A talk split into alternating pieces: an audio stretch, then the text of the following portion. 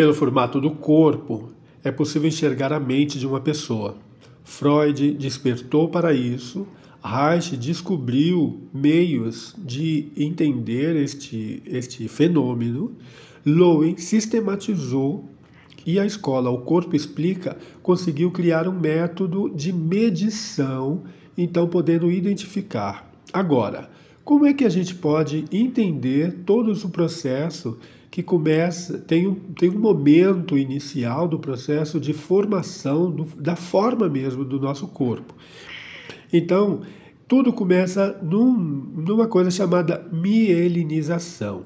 A mielinização é um processo que acontece desde a barriga da mãe, lá dentro do útero da mãe.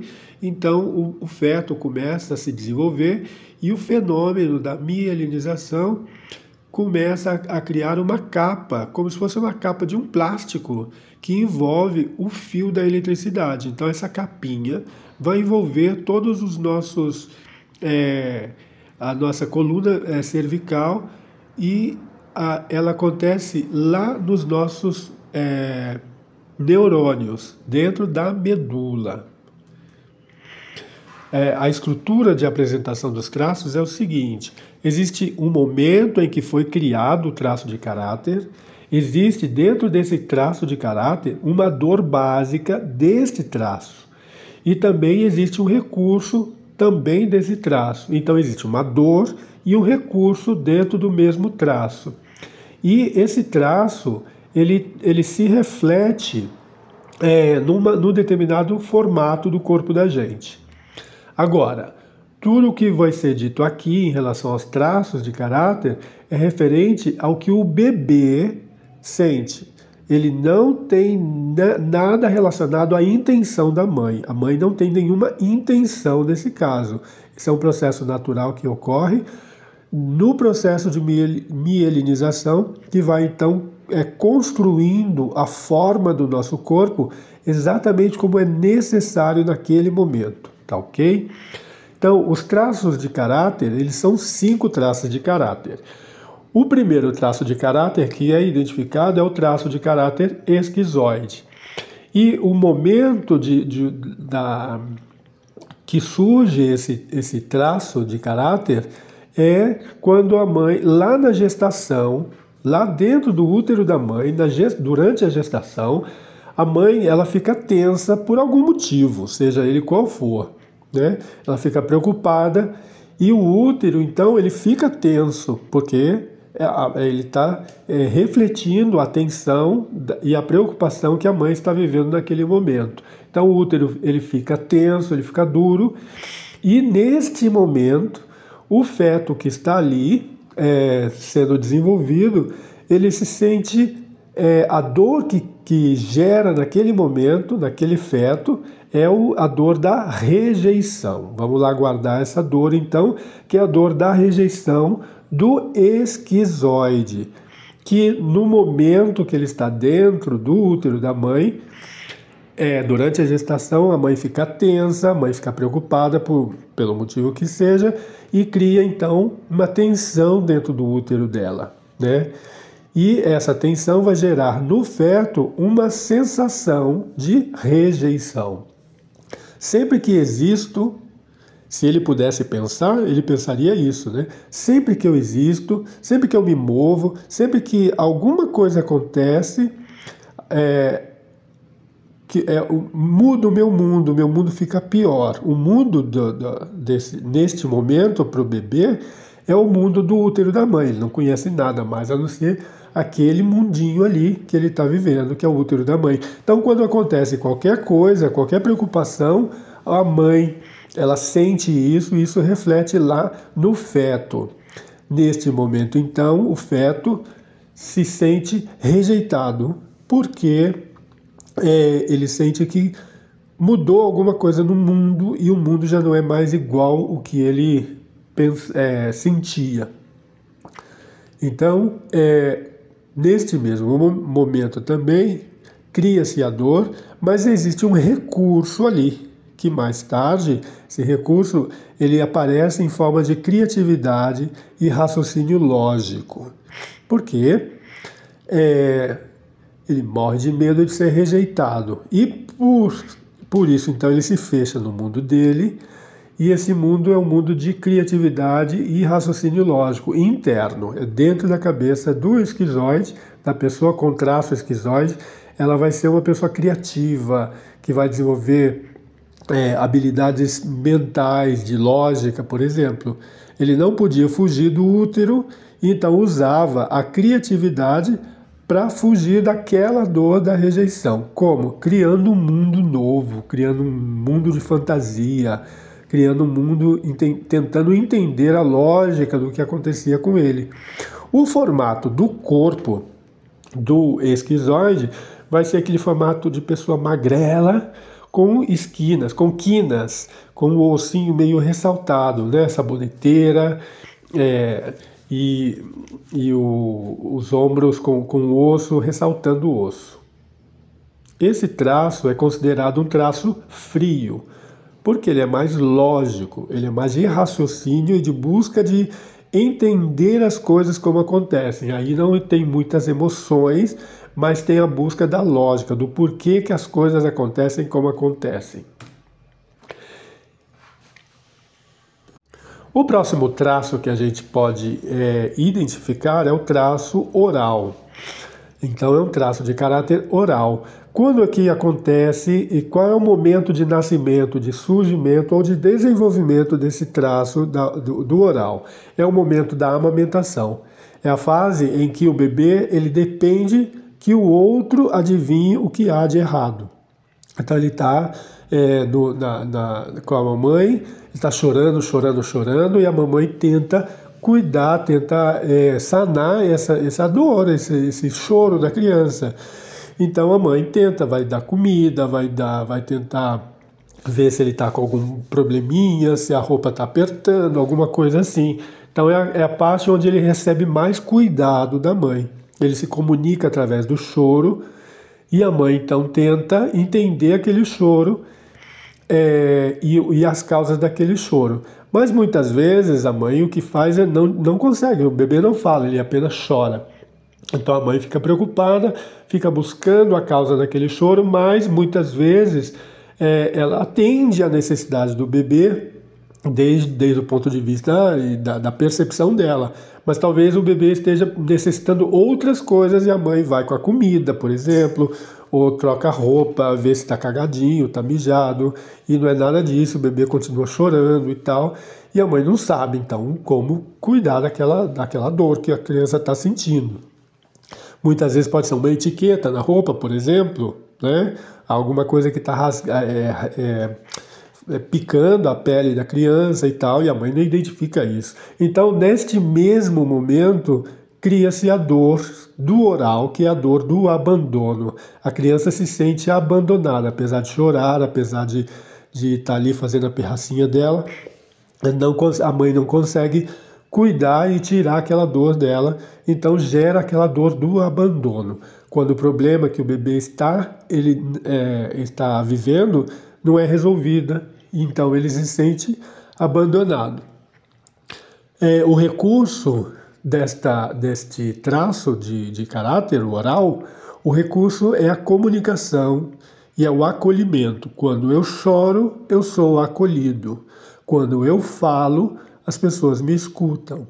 Quando eu me comunico, as pessoas me entendem e eu então posso abandonar a minha dor e viver no meu recurso. Por isso, os orais são pessoas que falam, que sabem se comunicar, que buscam se comunicar e explicar são pessoas que falam bastante do seu, dos seus problemas, por exemplo, estão sempre tentando se comunicar para não viver da dor do abandono e viver no recurso que é de comunicar, de ser acolhido. Quanto mais gente tem por perto, eles pensam, maior é a garantia de que eu não vou me sentir mais abandonado. São pessoas que gostam de grupos de amigos grandes, pessoas que querem se reunir sempre com, com mais pessoas, estar rodeados de pessoas, porque esta, este é o recurso que os orais têm para nunca se sentir abandonados. O formato do corpo do oral é um corpo arredondado, aquele corpo que a gente quer abraçar, que a gente gosta, aquela almofadinha gostosinha de ficar apertando, aquelas bochechinhas redondinhas. E o oral geralmente ele não come por vazio no estômago, ele come por vazio no coração, para não se sentir abandonado. Se ele não está cercado de pessoas, se não está vivendo dentro do recurso dele, ele vai tentar então comer comer, comer para é, alimentar aquele, aquela sensação de vazio que ele sente. Existem orais gordos e também existem orais magros. O oral magro é aquele que aquele magro que come, come, come, tem um apetite de leão, come de tudo e nunca engorda. Porque ele não está alimentando o corpo, ele está tentando alimentar a dor do abandono dele. O traço de caráter do, é, o, o, é, do oral é um traço quente, é uma pessoa emocional. Ela está é, é sempre é, demonstrando a sua emocionalidade. Chora muito, fala muito, é uma pessoa que gosta de comunicar sempre as suas emoções. O próximo traço é o traço de caráter do psicopata. Lembrando sempre que esses nomes nunca são nomes estão é, indicando doenças, é isso são condições e são termos, termos que os, que os psicólogos e os, e os científicos do comportamento sempre usaram. E a gente então resolveu continuar com esses, com esses nomes técnicos para não confundir as pessoas. O momento do é, psicopata é, são os primeiros passos. É a fase em que a atenção é dada à criança quando ela faz alguma gracinha. Então ela está engatinhando, começando a ficar em pé, começa a fazer aquelas palhaçadinhas que a gente acha lindo, tão bonitinho, o bebê já, vamos bebê, quase deu o passozinho, tá todo mundo ali na expectativa, até que aí ele faz os primeiros passinhos. Então esse é o momento do é, que começa a criar e desenvolver o, o, o, caráter do psicopata. É a fase em que é, ele está é, despertando a atenção dos outros. A dor do, do psicopata é a dor da manipulação. Por quê? Porque toda vez que ele faz aquele palhaçadinha, que para nós pode parecer palhaçadinha, para ele, ele está descobrindo o mundo dele, está se colocando de pé, está começando a dar os primeiros passinhos dele. Quando ele nota que ele está fazendo essas coisas, ele recebe toda a atenção, todo o amor que as pessoas têm para dar para ele. Ai, mamãe fica feliz, papai fica feliz, começa a mostrar para os amigos, vai, vem aqui ver meu filho, ó, já está dando passinho, grava vídeo, põe na internet, ou seja, a criança sente que ela está é, tá sendo é, a atenção, o centro da atenção. Mas aí o que, que acontece? Quando ela não faz isso, a gente fica até chateado com a criança. Fala, ai, por que você não faz agora? Eu queria tanto mostrar. Então ela começa a sentir que ela é manipulada. Quando ela faz algo, ela recebe algo.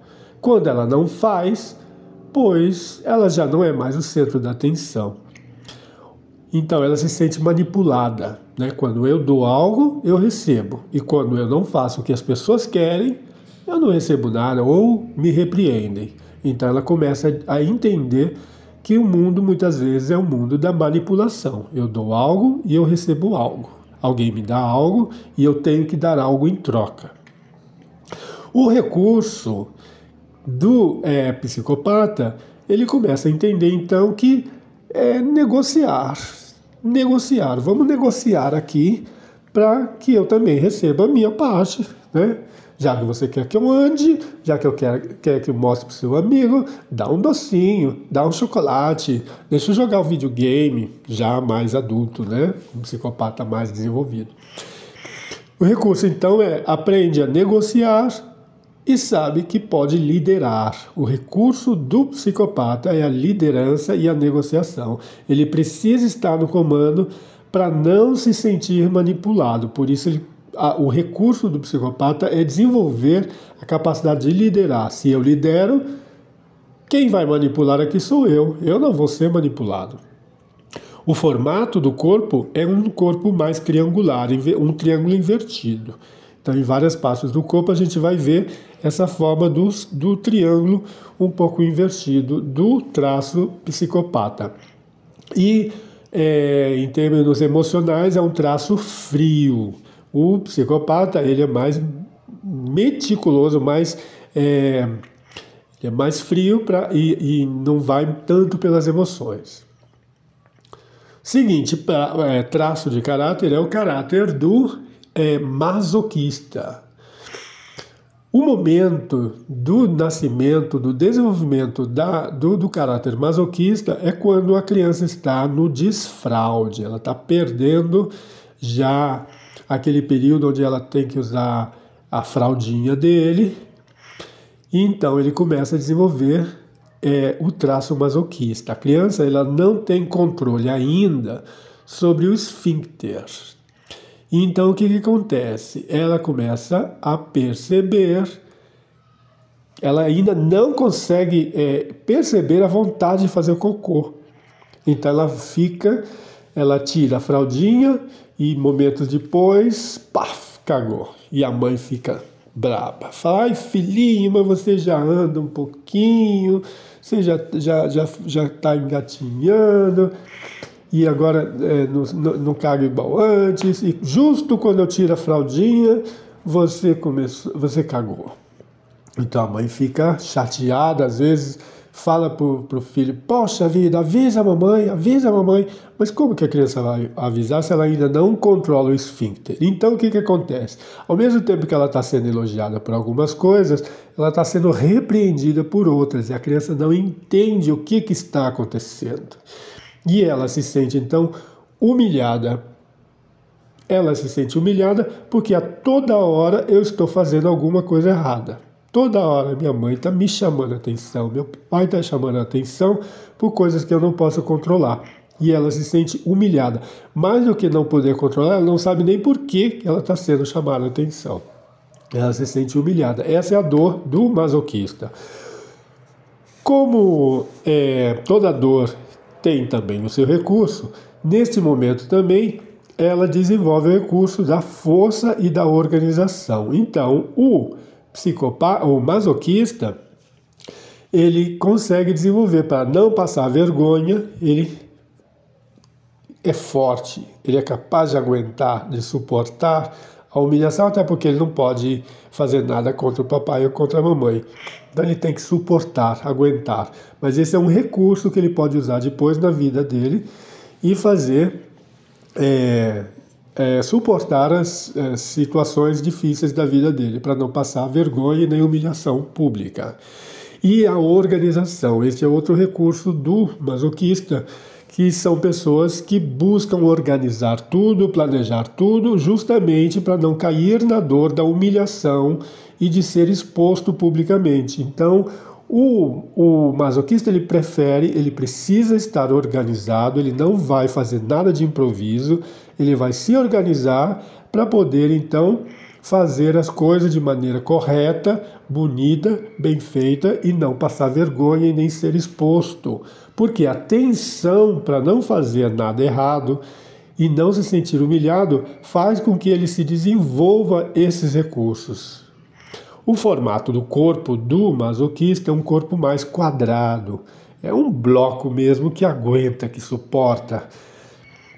E o traço do masoquista é o traço quente. Ele, como oral, ele é um pouco mais sentimental.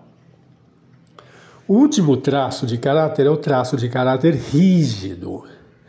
E o momento do, do nascimento do rígido é o surgimento da sexualidade, aquele momento onde surgem aquelas sensações diferentes na região genital. De repente sente aquela cosquinha lá embaixo, tanto o menino como a menina, toca o dedinho naqueles buraquinhos que eles têm no corpo que não sabe o que, que é.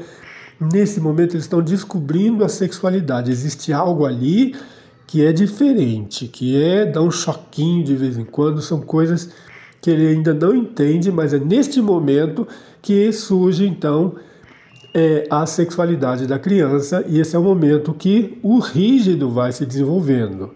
A dor do rígido é a dor da traição. Por quê?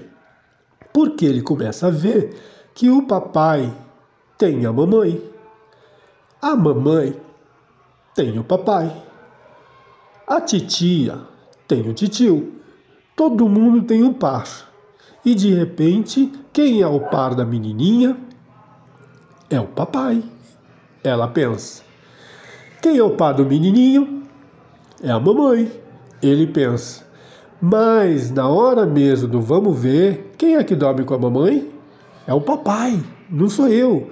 Quando é para eu ficar com meu par, que é a minha mãe, ela me leva para a cama e eu durmo sozinho enquanto ela vai dormir com o papai. E o papai dá beijinho, me abraça, mas coloca a menina para dormir sozinha na sua cama e vai dormir com a mamãe. Então, é, ela se sente traída pelo primeiro homem que ela amou e pela primeira mulher que ele amou.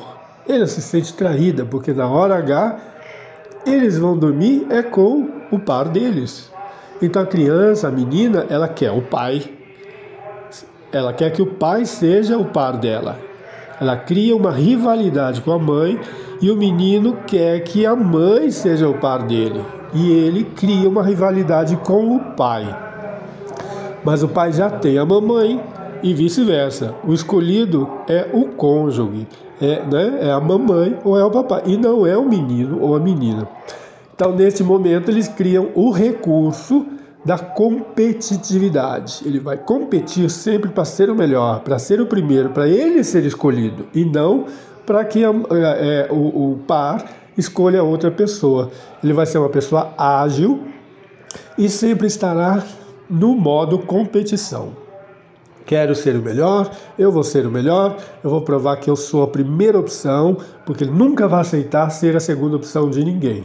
Vai desenvolver esses é, recursos para ganhar sempre quando ele estiver competindo com alguém. Quando ele tiver de ser escolhido, ele será o melhor naquilo que faz. Ele quer ser o melhor e ponto. E o formato do corpo do rígido vai já ter essa forma, uma forma harmônica, bonita, bem feita. São pessoas que cuidam muito bem do corpo, que estão sempre bem vestidos, que tá a mulher lá o batonzinho, o blush tem que estar tá, tá, o cabelo escovadinho, porque ela precisa ser escolhida sempre. O traço do caráter esquiz, é, do caráter rígido é um traço frio, ele é mais frio, porque ele, ele precisa de ser frio para poder calcular sempre como ele será o primeiro. Agora, é muito importante entender que é, os traços de caráter eles precisam ser medidos, porque é, cada traço de caráter tem uma pontuação dentro da análise do, do, do, do, caráter. A gente faz é buscar a pontuação, quanto a pessoa tem de, de rígido, quanto a pessoa tem de masoca, quanto a pessoa tem de psicó, é, psicopata, quanto a pessoa tem de oral e quanto a pessoa tem de esquizoide. Todos esses cinco traços, eles estão dentro do corpo da gente. E a gente então precisa saber em que intensidade a gente tem uma oralidade, uma psicopatia, um, esqui, um, um esquizoide, um masoquista ou um rígido. Então, o mapa de, caracter, de caracteres é a ferramenta que nós, analistas, utilizamos para fazer essa medição e entregar então para os nossos clientes, os nossos analisados, é, su, o seu mapa de caráter e a partir daí então entender por que, que, que a pessoa funciona assim no mundo, porque ela se sente rejeitada em alguns momentos, por que, que ela se sente abandonada em outros momentos, porque de vez em quando ou muitas vezes na minha vida eu me sinto manipulado por que, que eu sou tão competitivo? Por que, que eu compito tanto? Isso me desgasta, eu não consigo é, tal, não sei o quê. Então, é para a gente entender, a gente precisa criar essa medição. É, a partir dessa medição, na análise, então, você vai entender é, o porquê que você funciona como funciona na vida.